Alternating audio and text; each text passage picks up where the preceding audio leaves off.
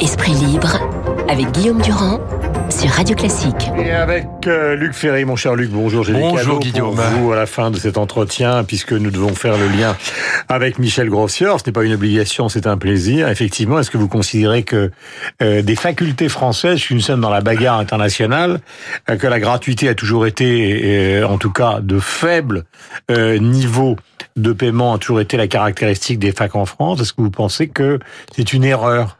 Ah oui, tout à fait. Oui, d'ailleurs, je l'ai dit mille fois. Donc, quand j'étais au gouvernement, nous avions le projet de de faire un peu comme euh, Richard Descoings avait fait à Sciences Po, c'est-à-dire de moduler les droits d'inscription en fonction de, du revenu des parents ou éventuellement des étudiants eux-mêmes, parce qu'il y a mmh. des étudiants qui sont adultes évidemment. Et donc, je pense que c'est la bonne solution. Mais euh, la différence entre les grandes écoles et les facs, elle s'explique assez largement par un la sélection à l'entrée et deux le niveau de, de des droits d'inscription. Donc, mmh. il faut évidemment relever les droits d'inscription. Bien sûr unis c'est énorme. Oh, bah, aux États-Unis, c'est énorme. En Suisse, c'est énorme. Enfin, dans tous les pays qui pratiquent la liberté en Angleterre, c'est énorme. On atteint, pour les très bonnes universités, on atteint des prix qui tournent autour de 50, 60 000 euros. Hmm.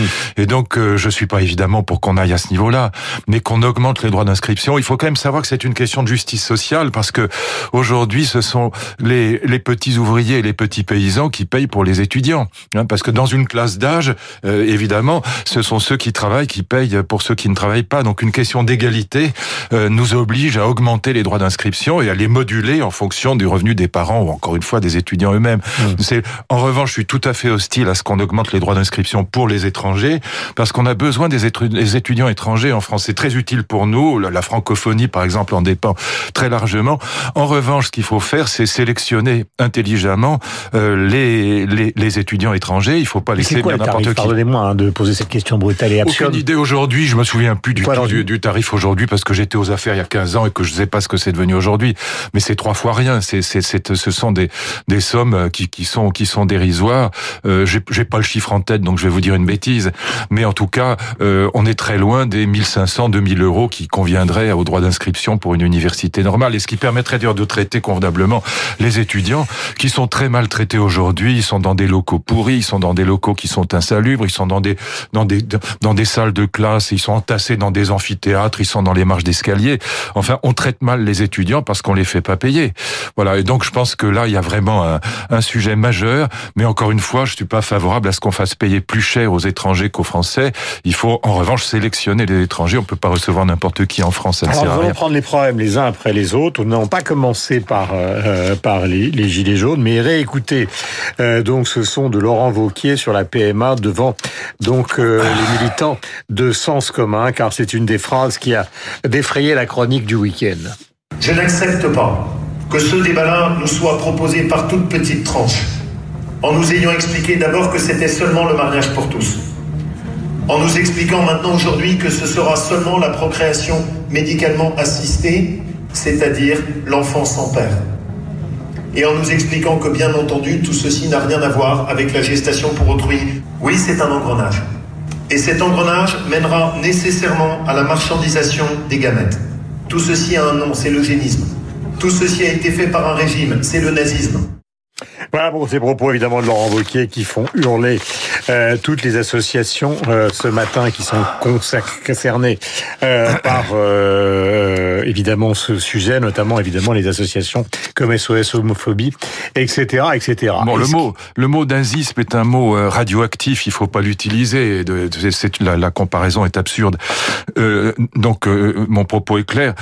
par ailleurs, la, la position de Laurent Wauquiez, c'est celle de l'Église catholique à part la référence au nazisme, qui en effet est, polluante, euh, la, la, tradition catholique, euh, si vous lisez aujourd'hui le, le catéchisme du Vatican, le catéchisme de l'Église catholique, qui est la position officielle de l'Église, qui est très argumentée, c'est une position qui est tout à fait hostile au PMA, non seulement pour les pour les couples homosexuels, mais aussi pour les couples hétérosexuels. Pour des raisons de fond, euh, l'Église considère que le la vie humaine appartient à Dieu, qu'elle n'appartient pas aux êtres humains qu'elle est sacrée, d'autre part, euh, l'Église, comme je vous l'ai déjà expliqué souvent, elle considère que l'homosexualité est un désordre. L'Église, elle croit encore, euh, c'est l'héritage de saint Thomas, à la notion de loi naturelle, c'est un héritage d'Aristote et de saint Thomas, à la notion de loi naturelle, et donc elle définit, il faut lire les textes, il faut regarder, elle définit l'homosexualité comme un désordre. Et par ailleurs, elle considère qu'un enfant doit être élevé par ceux qui lui ont donné la vie. Alors, bon, c'est la position de l'Église. Mais c'est pas la vôtre. Ah, je suis totalement hostile à cette position, mais totalement hostile Et parce donc que totalement hostile au propos de Vauquier. évidemment, parce que je considère, je ne cesse de le dire. Donc, euh, alors cela dit, les catholiques ont le droit d'être catholiques, et s'ils sont catholiques, ils sont bien obligés, et c'est leur leur droit euh, d'être en accord avec leur Église. On peut pas demander à des catholiques d'être en désaccord euh, systématique avec leur Église. Je suis complètement hostile à cette position. Je ne cesse de le dire parce que pour moi, et je vais être très clair, il faut argumenter, il faut pas dire simplement euh, c'est pas bien ou je sais pas. Euh, pour moi, l'éducation c'est l'amour, la loi et les savoirs, les grandes œuvres. L'amour c'est l'élément chrétien, la loi c'est l'élément mosaïque si vous voulez, et les, les grands savoirs c'est l'élément grec. Dans notre tradition européenne, ce sont ces trois traditions qui ont forgé ce qu'on pourrait appeler une éducation réussie. Si vous n'avez pas aimé un enfant, il va aller très mal, il n'aura pas de résilience, il n'aura pas de capacité de rebond. Si vous lui donnez pas la loi, l'autorité de la loi, euh, fût-ce pour la transgresser, euh, vous allez le rendre cinglé ou, ou désagréable à autrui, et vous, vous ne lui Mmh. permettrez pas d'entrer dans la Oui, mais lui vous parle des Et si vous lui donnez pas les sélection. savoirs, vous le rendrez stupide. Et donc moi je dis que euh, il y a, mais la sélection ça peut être très bien. Ça peut être formidable la sélection, y compris celle des, euh, y compris ce, qu'on appelle le diagnostic préimplantatoire. Mais je termine sur l'éducation. Je ne vois rien dans ces trois éléments qui forgent une éducation réussie qui ne puisse être euh, transmis à un enfant par un couple euh, homosexuel ou par un couple qui recourt, un couple hétérosexuel qui recourt à une PMA. Et donc il y a des millions d'enfants qui sont nés aujourd'hui par PMA dans le monde. Est-ce que vous croyez vraiment que leurs parents sont dans l'indignité, comme le dit encore l'Église aujourd'hui? C'est absurde. Et donc euh, c'est pas parce qu'on, moi j'ai adopté ma fille, une de mes filles. C'est pas parce qu'on n'a pas transmis ses gènes et, et la vie à un enfant qu'on n'est pas capable de l'élever. Enfin tout ça est absurde, tout ça est c'est du scandaleux. racolage politique. Non, c'est une conviction qui est celle de l'Église. Et donc je pense que Vauquier. mais bien sûr, mais je pense Voltaire est catholique, c'est son droit. Je pense que c'est une conviction qui est celle de l'Église, mais je pense que l'Église aujourd'hui se fourvoie totalement et que elle ne défend pas le message du Christ. Moi, j'opposerais à l'Église le message de Jésus. Quand le seul moment dans l'Évangile de Jean où Jésus parle d'une question familiale, euh, c'est la femme adultère. Et qu'est-ce qu'il dit? Il dit en gros foutez-lui la paix et, et, et surtout ne la lapidez pas. Et donc après évidemment il lui dit va et ne pêche point. Mais quand même, la- le premier réflexe de, de Jésus, c'est pas de, euh, de euh, si si tu juges, tu seras jugé. Voilà. Et donc moi, moi Mais je donc, dis que là, c'est une position de l'Église catholique. Non, pardonnez-moi, Luc, mais une partie de ce qu'on appelle avec ce mot violent la marchandisation, au fond. Mais quel euh, rapport? Ça n'a aucun rapport. D'accord, mais c'est- Oui. ce sont les propos de Vauquier. Bah oui, bah je dis que ça n'a aucun rapport. C'est tout strictement aucun rapport. Il n'y a pas de Mais donc ces marchandisation. agences sont utiles. Euh, Non, il y a deux sujets complètement différents. Il y a la question de la GPA, la question de la PMA. C'est pas la même chose. Non, mais je suis d'accord. Mais Alors la GPA, il peut y avoir marchandisation derrière parce que en effet, euh, si on recourt à une mère porteuse, pour dire les choses simplement, il est possible que par en dessous, on donne de l'argent pour euh, en échange du, du bébé qu'elle vous offre. Et ça, je suis contre ça. Et ça, c'est une c'est une chose. En revanche, en ce qui concerne la PMA, ça n'a rien à voir.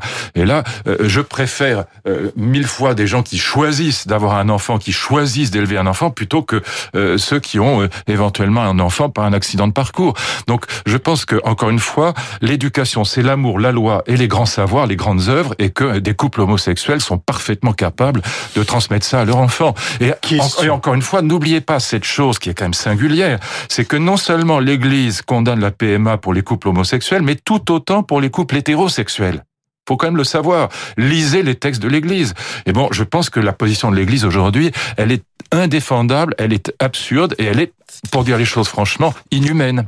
Euh, tous ces sujets seront donc euh, visés par le Parlement donc dans les semaines qui viennent avec une décision du gouvernement qui, d'après ce que l'on sait, devrait être favorable à la PMA et donc hostile à la GPA. Euh, Ce qui concerne, alors là on change totalement de sujet, Oui. euh, de l'actualité, les gilets jaunes, c'est vrai qu'on a l'impression d'une, comment dirais-je, d'une actualité obscure. On ne sait pas du tout où tout Parce que cela c'est va un aller. mouvement sans précédent. Même les bonnets rouges étaient plus ou moins encadrés par des, des organisations. Là, il y en a pas. Et donc, il s'agit pas de gens méchants. Il s'agit pas de gens qui rejettent l'impôt. Il s'agit pas de gens qui rejettent l'écologie. Il s'agit de gens qui n'arrivent pas à boucler leur fin de mois. Point final. Et donc, je pense que dans cette affaire de, de gilets jaunes, il faut pas s'y tromper. Je pense que l'écologie euh, n'a rien à faire là-dedans. Je pense que c'est un problème de dette. Je pense que le gouvernement euh, a compris que les caisses de l'État étaient vides. Tout le monde sait qu'elles sont archi vides. Mais bien sûr.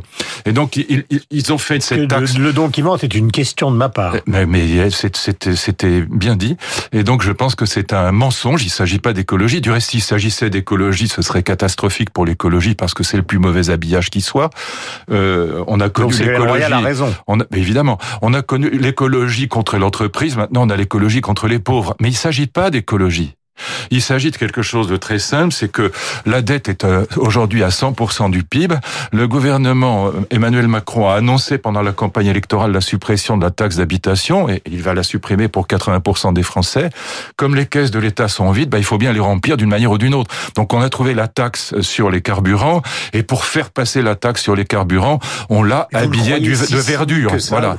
Mais vous le croyez si cynique que ça alors que tous les gouvernements européens, que tous les gouvernements européens ont recours à ce type de mesures. Mais bien sûr, mais, vous pouvez pas, encore une fois, ça ne rime à rien de, compte, de comparer euh, la dette de, et, et, le, et la fiscalité d'un gouvernement si vous comparez pas tout ensemble, d'un pays si vous comparez pas le tout ensemble.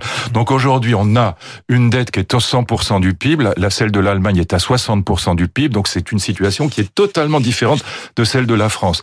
Donc à 100% du PIB, quand on annonce en plus quoi, un trou de 10 ou 15 milliards avec la suppression de la taxe d'habitation, ben faut bien le remplir le trou logique du sapeur camembert. Donc il faut une taxe, et pour faire passer la taxe, on l'a habillé de verdure. Je pense que c'était une double erreur. Euh, D'abord parce que c'est pas le meilleur moyen. Le, bon moyen de, de, de, de remplir le trou, c'est de, c'est de limiter la dépense publique. Et ensuite, quand on habille de verdure une taxe désagréable pour les Français, on rend pas service à l'écologie. Je voudrais qu'on écoute plusieurs sons ce matin. Commençons par Benjamin Griveaux sur BFM TV il y a quelques instants, parlant des gilets jaunes. Il y avait beaucoup de désespérance. Et ça, le Premier ministre voulait, euh, par son intervention hier, montrer qu'on l'avait entendu. Il faut y apporter des réponses concrètes. Mais oui. Mais considérer que ça n'est qu'une question d'argent, c'est avoir une part de mépris pour les gens qui étaient là hier. Parce qu'il disait, il disait autre chose que ça. Bon. Et, Alors je vais vous dire... et sachez qu'on l'a entendu. Voilà donc pour Benjamin Griveaux. Dites un mot, parce qu'après j'ai non mais non mais ces gens sont fous. Euh, bien sûr que c'est une question d'argent. Enfin, ces gens ont oublié que quand on vit avec le SMIC qui est quoi à, 1280 euros net, si mes souvenirs sont bons, de 1300 euros net, et qu'on habite à Paris, qu'on a un loyer, qu'on a euh, trois enfants, on ne peut pas vivre tout simplement. Et donc il faut il faut bah, quand même pas oublier. il, faut pas oublier. Euh, non, il a rien répondu du tout. Il faut pas oublier. Il a mais non. Du SMIC exactement. Mais, mais c'est pas. Mais la seule chose qui répond. non, mais la seule chose. Qui, non, c'est pas une question. Vous, êtes une affirmation. il a rien répondu. Il a dit j'entends la désespérance, mais je continue tout droit. Et donc c'est pas une réponse. Ces gens ont oublié qu'avec 1300 euros par mois net à Paris ou dans une grande ville, on peut pas boucler ses fins de mois. C'est pas une révolte contre l'écologie ou contre euh, les taxes. C'est une révolte contre l'impossibilité qu'ont les gens de boucler leur fin de mois. Et quand on leur dit votre bagnole diesel, on va la supprimer, votre chaudière, on va la supprimer, l'essence, on va l'augmenter. Ils disent, mais ça va pas, on peut pas, hmm. on n'y arrive pas. Hmm. Et donc, ils ont beau dire, mais dans deux ans, vous n'aurez plus la taxe d'habitation, faites le calcul. Mais c'est pas comme ça que les gens réfléchissent. Les gens voient simplement qu'ils n'arrivent pas à boucler les fins de mois. Et ces gens ont oublié cette situation. Ils ne savent pas ce que c'est. Ils, ils, vivent dans un autre monde. Là, je veux pas faire du gauchisme, mais c'est la réalité. Ils ont totalement oublié ça. Parce que quand on, quand on sait pas à, à, à 10 000 euros près à quoi ressemble son compte en banque, on comprend pas ceux pour lesquels euh, c'est à 50 euros près que ça se joue. On a oublié ça. Donc vous seriez le philosophe des Gilets jaunes euh, ah, bah, je suis évidemment d'accord avec eux. Simplement, le paradoxe de ce mouvement, c'est que si euh, pour défendre l'automobile on bloque les rues, ça va pas euh, bien se passer. Voilà, il faut pas, il faut qu'il faut qu'ils fassent très attention à pas eux-mêmes devenir, euh, à pas emmerder les Français, comme disait Pompidou, parce que si c'est eux qui euh, emmerdent les Français, leur mouvement va, va s'éteindre. puisque évidemment, je suis d'accord avec eux. Bien sûr, c'est des, des, pauvres gens. C'est pas, c'est pas. Vous savez, c'est la première fois qu'on a un mouvement comme ça qui n'est pas un mouvement droite-gauche, c'est pas un mouvement populiste, c'est simplement le peuple qui dit mais attendez, euh, si l'écologie ça consiste à nous empêcher de boucler les fins de mois, ça ne va pas. Euh, question, et si ça, dé, si ça débouche, parce que le Premier ministre a essayé justement de faire preuve de compréhension euh, hier tout en maintenant le cap. Oui, ce qui veut dire, c'est se moquer du monde. C'est je vous comprends et je continue. Donc oui, ça, ça c'est génial comme formule. Justement, si ça aboutit à une, une incompréhension totale des deux côtés, qu'est-ce qui se passe? Bah écoutez, je n'en sais rien. Personne ne sait comment va tourner ce mouvement. Moi, je pense qu'il va s'éteindre en sifflet, comme les mouvements du type Nuit debout, comme, le, comme les indignés, parce que ce sont des mouvements qui ne sont pas structurés, qui ne sont pas organisés. Mais euh, dire je vous entends et je m'en fiche, je continue, c'est pas une réponse. En fait, la grande erreur du gouvernement, c'est de ne pas avoir euh, euh, procédé. Alors pour le coup, en même temps, il aurait dû annoncer en même temps des mesures difficiles s'il voulait remplir les caisses de l'État. Encore une fois, je crois pas qu'il s'agisse des mais qu'il s'agisse de dette publique. Il aurait dû annoncer des mesures difficiles, d'accord, mais la compensation avec, pas la compensation euh, euh, deux mois après, parce que euh, après, ça veut dire qu'on essaie de rattraper une bêtise. Il faut annoncer les choses en même temps, donc c'est une erreur politique. Par ailleurs, le vrai, la vraie solution, mon cher Guillaume, c'est la réduction de la dette. C'est pas les taxes, les taxes, les taxes, c'est la réduction de la dette. Et ça, personne ne peut dire le contraire de ce que je dis là. La seule solution, c'est la réduction de la dette, c'est pas d'augmenter les taxes, quelles qu'elles soient. Pierre Moscovici en 2013, il était sur iTélé. Je suis très sensible, c'est assez intéressant de voir à quel point ceux qui sont au pouvoir donc sont sensibles au ras-le-bol fiscal qui bah, sont eux-mêmes euh, en train de fabriquer. En train de fabriquer. Écoutons-le. Moi, je suis très sensible euh, à, à ce ras-le-bol fiscal que, que, je ressens de la part de nos concitoyens, qu'ils soient des ménages, des consommateurs, ou, qu'ils soient des, des entreprises. Et ça, nous l'écoutons. C'est la raison pour laquelle, je le répète, dans le redressement nécessaire, nous inverserons les proportions entre les économies et les prélèvements obligatoires, qui doivent être aussi euh, peu importants, aussi faibles que possible. Voilà, ça n'a pas été fait. Non, ça n'a pas été fait. C'est ça le problème de fond. C'est pas l'écologie, le problème, c'est la dette. C'est ma dernière question. Pardonnez-moi de demander de répondre. Oui, oui, brièvement. Je sais, nous sommes à la radio. Non, non, pas du tout. Vous avez pu développer largement jusqu'à présent. Allez-y. Non, mais le problème, c'est que les gens qui nous écoutent ne comprennent pas pourquoi des gouvernements successifs, et vous avez appartenu à des gouvernements, justement, sont confrontés à ce problème de dette et ne font rien. Ben, bah, nous, nous avons fait quelque chose avec Raffarin. C'était son obsession. J'avais un projet qui, si j'étais resté simplement six mois de plus, il sortait, euh, qui était la réduction des de, de, de, de l'emploi public dans la territoriale. Je, vais être très clair. On a une administration au niveau régional pour les lycées, une administration au niveau euh, départemental pour les collèges, une administration au niveau des communes pour les écoles. C'est ridicule. On n'a pas besoin de trois couches d'administration pour gérer les lycées, les collèges les écoles. Donc on avait ce projet de réduire le millefeuille. Et ça n'a pas euh, été fait. Bah parce que j'ai été viré du gouvernement euh, avant de pouvoir faire quoi que ce soit. mais, mais sinon, un exemple parmi d'autres de situations non. qui sont telles que finalement, dès qu'il s'agit de diminuer le train de non, ça a été fait. Si, il y a, y a une période juste après mon départ, justement, on a continué la, la droite a continué la trajectoire. Il y a eu la période de Breton euh, Villepin qui a, qui a, été oh c'était pas Borloo, lui il était dépensier, mais c'était c'était Villepin et Breton qui ont organisé en effet, et réussi à faire une diminution de la dépense publique. Alors aujourd'hui, on l'augmente considérablement à nouveau, donc c'est une catastrophe pour le pays. Après, on habille les taxes en disant ah c'est pour l'écologie, alors que ça n'a rien à voir avec l'écologie. Voilà, c'était il y a 14 ans. Il est 8h57 sur l'antenne de Radio Classique. Merci Luc. Euh, nous sommes sur l'antenne de Radio Classique. Nous sommes ravis de vous accueillir.